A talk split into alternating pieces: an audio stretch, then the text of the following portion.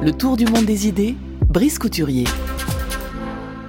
Bonjour Brice. Bonjour Florian. Avec vous, direction les États-Unis. La réaction protectionniste des États-Unis sous la direction de Donald Trump trahit l'angoisse de ce pays face à la montée en puissance technologique du géant chinois. De quoi les Américains ont-ils peur, Brice? Eh bien, Les Américains, il n'y a pas si longtemps, vous vous en souvenez, ont organisé eux-mêmes l'ouverture des marchés et la concurrence mondiale. Aujourd'hui, ils se rétractent parce qu'ils ont le sentiment de perdre la course face à la Chine dans le domaine de l'innovation et des technologies d'avenir. Hier, on critiquait la stratégie chinoise, elle a misé sur l'abondance d'une manœuvre bon marché pour se transformer en atelier du monde. Mais du moins, on pouvait se consoler en se disant que la division internationale du travail bénéficiait à la fois aux habiles et courageux travailleurs chinois et aux consommateurs occidentaux. À présent, la Chine entend passer à l'étape supérieure. Elle investit des sommes colossales dans l'intelligence artificielle.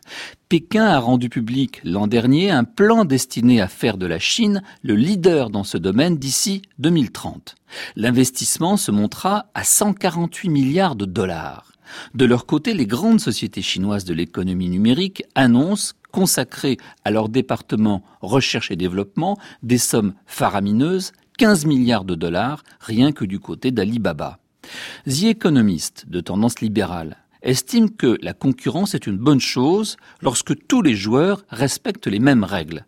Alors, elle favorise l'innovation selon le schéma schumpeterien. La firme qui découvre un nouveau produit, une nouvelle technique, est rétribuée de ses efforts par des profits conséquents, mais bientôt concurrencée par de nouveaux venus qui s'inspirent de ses découvertes ou les perfectionnent. Elle est poussée à réinvestir ses gains dans l'innovation technologique afin de conserver son avance. Et si elle échoue, eh ben, elle perd cette avance et ainsi de suite. La secrétaire d'État au commerce de Barack Obama, Penny Pritzker, estimait en 2016 que la stratégie de l'État chinois consistant à subventionner certains secteurs avait pour conséquence d'affaiblir l'écosystème mondial de l'innovation.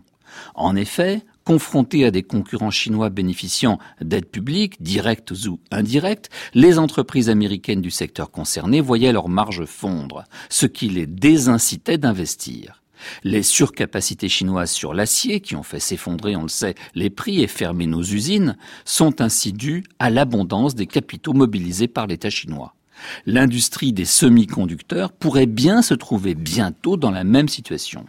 Eh bien, deux études universitaires un peu anciennes conduisaient à discuter cette affirmation.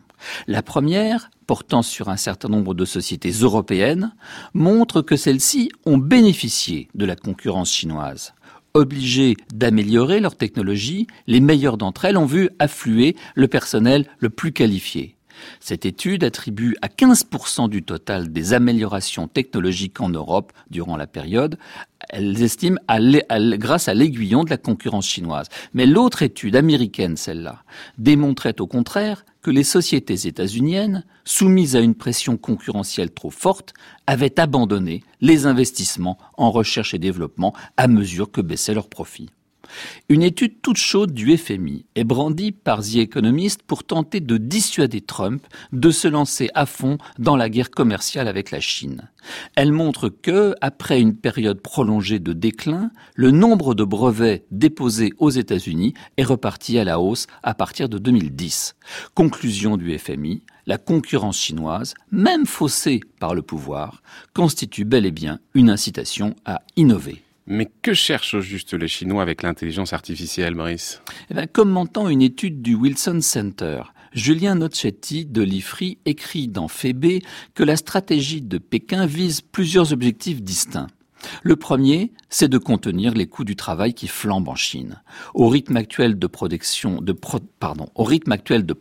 des salaires, la Chine ne conservera pas longtemps l'avantage compétitif qui fut le sien.